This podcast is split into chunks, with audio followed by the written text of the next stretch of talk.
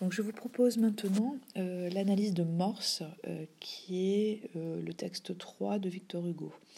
un petit rappel très rapide dans, pour l'introduction qu'on a déjà fait en classe. Donc les généralités, vous reprenez ce qu'on a déjà dit dans Demain des loups et Mélancolia. Et donc la présentation du poème. Donc Morse, c'est un titre en latin qui veut dire la mort. C'est le poème numéro 16 du livre 4 euh, de, des contemplations. Vous savez que les contemplations est divisé en différents livres. Donc ici c'est le numéro 4 qui s'appelle Pauca Meae. On a déjà parlé de ce livre, c'est celui qui est surtout consacré à Léopoldine, même si tous les poèmes ne parlent pas de Léopoldine, Morse ne parle pas de Léopoldine. Donc c'est un poème qui est composé de 20 vers, c'est une longue strophe en rime plate. Euh, et euh, le titre en latin, alors ben, en fait, donne l'impression d'être confronté à une, à une conception de la mort qui existe dès l'Antiquité, euh, qui est la conception de la mort comme grande faucheuse. En effet, c'est cette allégorie, cette image de la mort, symbole de la mort, euh, qui est développée dans le poème. Donc la mort euh, représentée avec une faux sous forme de squelette et dans l'image populaire, elle est revêtue cette mort d'un grand manteau. Voilà. Donc, euh, problématique qu'on pourra se poser, c'est euh, comment euh, ce poème dramatise-t-il la mort en en proposant une vision qui est une vision presque gothique. en effet, dans ce poème, on, on, a affaire à un nouveau Victor Hugo. On avait eu le Victor Hugo intime qui pleurait sa fille dans Demain dès l'aube, le Victor Hugo engagé dans Mélancolia, euh, et là, on a un Victor Hugo qui joue avec l'imaginaire populaire euh, et euh, qui propose une esthétique à la fois romantique et gothique de la mort. il y a trois mouvements différents dans le texte, plus une conclusion. Donc de la ligne 1 à 5, c'est l'arrivée de la mort. Ensuite, de la ligne 6 à 10, la mort comme principe de destruction. Euh, de la ligne 11 à 18, euh, le spectacle de désolation de la mort. Et puis on a une conclusion qui est aussi une ouverture euh, dans la ligne 19 à 20 avec l'arrivée de l'ange. Alors je commence l'analyse au vers 1. Donc on peut remarquer que c'est un verbe de vision qui ouvre le poème, euh, je vis. Euh, il s'agit donc euh, d'une position d'observateur, de témoin du poète qui va toutefois se tenir dans le reste du poème en retrait par rapport à cette arrivée de la mort. on a un champ lexical qui construit l'image de la faucheuse, faucheuse, champ, moissonnant, fauchant ça pourrait être une image bucolique, euh, mais euh, on ne sait pas ce que moissonne et fauche au vers 2 euh, la mort. Hein, il n'y a pas de complément, pas de complément d'objet. Et cette faucheuse, le démonstratif 7 implique en fait que le lecteur ait déjà connaissance de cette faucheuse. comme on n'en a pas déjà parlé auparavant, il ne peut s'agir où il s'agit sans doute euh, de la faucheuse qui, existe dans l'imaginaire collectif, qui est donc la faucheuse, l'image de mort. Et en effet, euh, cette, euh, cette, hypothèse est, est, validée au vers 3 avec l'expression noir squelette. Alors on peut voir que cette mort est très active. Au vers 2, on a toute une succession de verbes d'action, allait, à l'imparfait et moissonnant et fauchant au participe présent euh, qui allonge la durée de l'action et on a le complément circonstanciel à grands pas euh, donc qui insiste sur cette activité. Alors au vers 3, la périphrase noir squelette qualifie la mort, qui correspond donc bien à l'image qu'on se fait de la faucheuse. et on peut remarquer en fait que ces premiers, euh, premiers vers sont organisés autour du polyptote euh, de la faux, donc avec faucheuse, fauchant, euh, et puis ensuite au vers 5, faux également, qui démultiplie en fait l'image de cet instrument de mort qui est vraiment omniprésent. Il faut remarquer aussi que dans les premiers vers, on a des sonorités qui sont très fortes, très appuyées. Hein. on va avoir dans ce poème à chaque fois des sonorités qui appuient les images. Donc ici, on a surtout le bruit de la mort et le bruit de la faux, avec les trois cheux, faucheuse, chant, fauchant euh, dans euh, les deux premiers vers qui vont imiter en fait le bruit de la faux qui chuinte dans l'air. Et puis ensuite, on a euh, un sifflement en S avec moissonnant, puis ensuite squelette, laissant passer crépuscule, hein, qui imite le sifflement qui accompagne le passage de, de, de, la mort.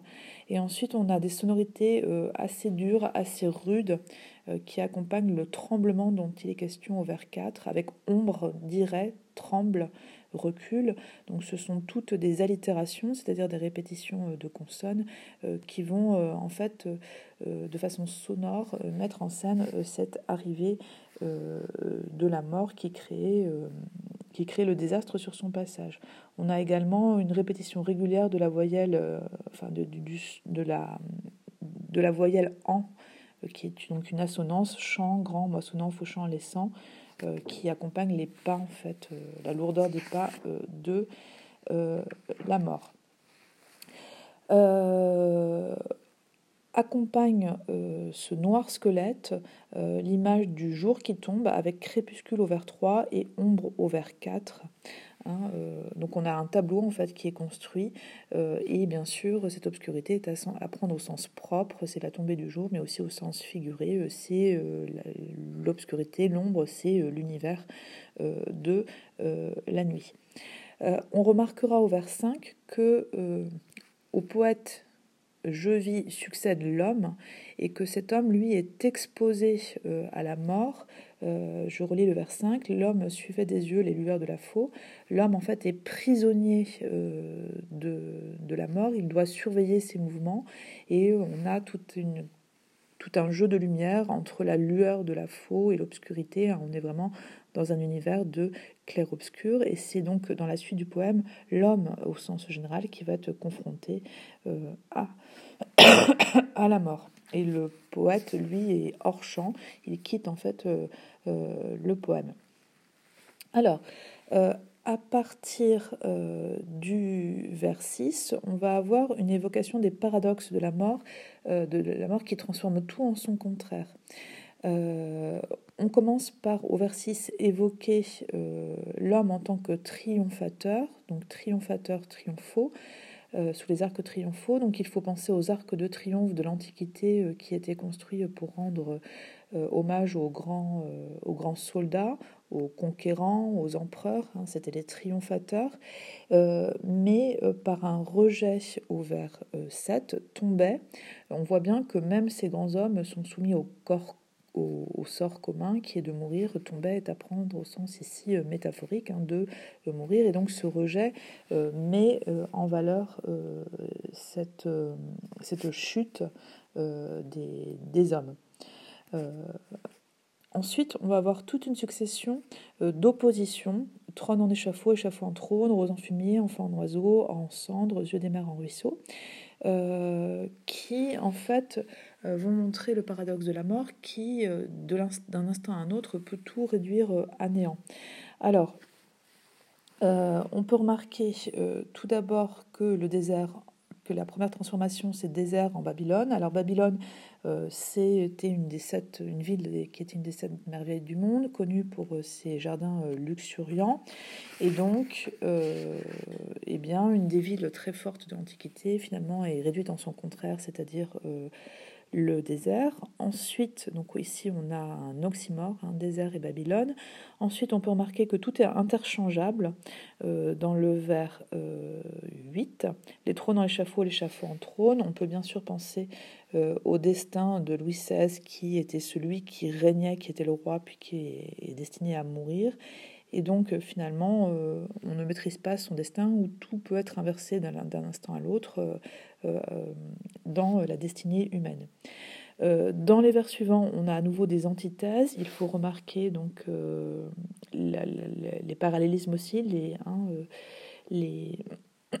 les, les, constructions qui sont identiques, les roses en fumier, les enfants en oiseaux. Euh, je reviens un tout petit peu en arrière, le trône en l'échafaud, l'échafaud en trône, en trône c'est un chiasme. Alors, je repars sur le vers 9, rose en fumier, on a à nouveau une opposition entre euh, l'odeur donc de la rose et du fumier et, euh, et leur signification. La rose, c'est la beauté, c'est le symbole de la beauté. Et on peut remarquer en fait on a une même transformation au vert 10, or en cendre, hein, les opposés euh, sont possibles, rendus les oppositions sont rendues possibles par euh, la mort. Euh, il faut s'arrêter un petit peu, je reviens un peu en arrière sur le vers 9, les enfants en oiseaux. eux seuls, en fait, sont un peu épargnés par la mort parce que ils ne sont pas l'objet d'une opposition. En fait, c'est un petit peu comme si les oiseaux devenaient symboles des âmes innocentes des enfants morts et s'envolaient pour, euh, gagner un autre monde. Euh, au vers 10, euh, ben, on va trouver les mères de ces enfants morts, les yeux des mères en ruisseau. Et ici, il s'agit bien sûr d'évoquer de façon métaphorique le pleur des mères avec un pluriel euh, et une hyperbole en ruisseau euh, qui montre euh, le chagrin de ces mères qui sont condamnées à pleurer et hyper, de façon hyperbolique, les larmes ne peuvent plus s'arrêter de couler. ensuite, au vers 11 et 12, on va avoir un passage au discours direct où Victor Hugo, comme dans Mélancolia, donne la parole à ces mères qui sont possédées par le chagrin euh, on a l'impression euh, au vers 11 qu'elle s'adresse à la mort. Rends-nous ce petit être euh, sur le mode impératif, mais qui en fait est une prière. mais en fait, il y a une question qui est posée et qui finalement s'adresse plus qu'à la mort elle-même à Dieu, puisque elle reproche, elle reproche à Dieu d'avoir créé, d'avoir créé la mort. Hein. Pourquoi le, faire mourir? Pourquoi pour le faire mourir Pourquoi l'avoir fait naître on voit bien qu'il y a une, antithèse entre mourir et naître. Et en fait, ce n'est pas une question rhétorique, mais c'est une vraie question à laquelle il n'y a pas de réponse. C'est une question euh, métaphysique euh, qui est ici posée au centre euh, du poème. dans les vers suivants, on aborde donc la dernière partie du texte où Victor Hugo va nous proposer une vision gothique de la mort. on a d'abord au vers 13 un tableau euh, qui réduit l'humanité à un sanglot, avec euh, le singulatif un sanglot sur Terre, et euh, une, valeur généralisante avec les compléments circonstanciels en haut, en bas, qui englobent donc la Terre et l'humanité dans son ensemble, hein, sous une forme d'une collectivité. on peut remarquer également euh, la, donc l'image qui est presque une image euh, qu'on pourrait trouver dans, dans, un film d'épouvante, des mains aux doigts osseux sortaient des noirs grabats. Euh, ici, on a une vision fantastique avec des sonorités désagréables hein, qui s'accumulent, grabats, monstruosité. on est en présence d'êtres surnaturels, indéfinis, qui sont entre la vie et la mort. Et il y a énormément d'allitérations en S qui accompagne cette vision euh, difficile. Bruxelles, un seuil sans euh, nombre. On a euh, les champs lexicaux des trois sens, la vue avec noir, sombre, nuit, Louis avec criait, sanglot, bruissait. Donc on est dans un monde bruyant, un monde qui fait peur. Et le toucher également est présent avec main, doigt osseux, froid, frissonnant. Mais ce toucher implique lui aussi en fait un monde désagréable ou presque déshumanisé. En fait, il n'y a plus de goût, il n'y a plus de parfum. On est confronté à un monde sans vie et un monde sans fin, puisque l'hyperbole sans nombre donne une impression euh, d'infini. En fait, finalement, ce que met en scène euh, Victor Hugo dans ce passage, euh, c'est euh, le monde des morts hein, qui, euh, qui paraît sans, sans limite. Et donc, on a aussi un aspect très visuel de la description, avec une vision qui est un peu compartimentée, avec les mains euh, les grabats, les linceuils, et puis on, a un retour à partir du vers 16 au pluriel euh, qui généralise cette vision. Les peuples éperdus semblaient sous la fosse sombre un troupeau frissonnant. Alors, on a, euh, à partir de ce vers 16, une nouvelle allitération, les sonorités sont très importantes en P, qui accompagne le sens de éperdu au sens de perdu, sans espoir. et en fait, l'humanité tout entière, donc les peuples au pluriel avec une généralisation, finalement réduite à un troupeau, c'est-à-dire l'humanité est animalisée, euh, ça, diminue en fait la puissance humaine d'être comparée finalement euh, à, euh, à, un troupeau animal. et ce troupeau ben, est mis en scène dans le froid et dans l'ombre, frissonnant, ombre s'enfuit. on a à nouveau des sonorités en S hein, qui sont très marquées. au final, au vers 18, tout est une hyperbole qui récapitule les listes euh, et la description que l'on vient d'avoir dans les parties euh, précédentes.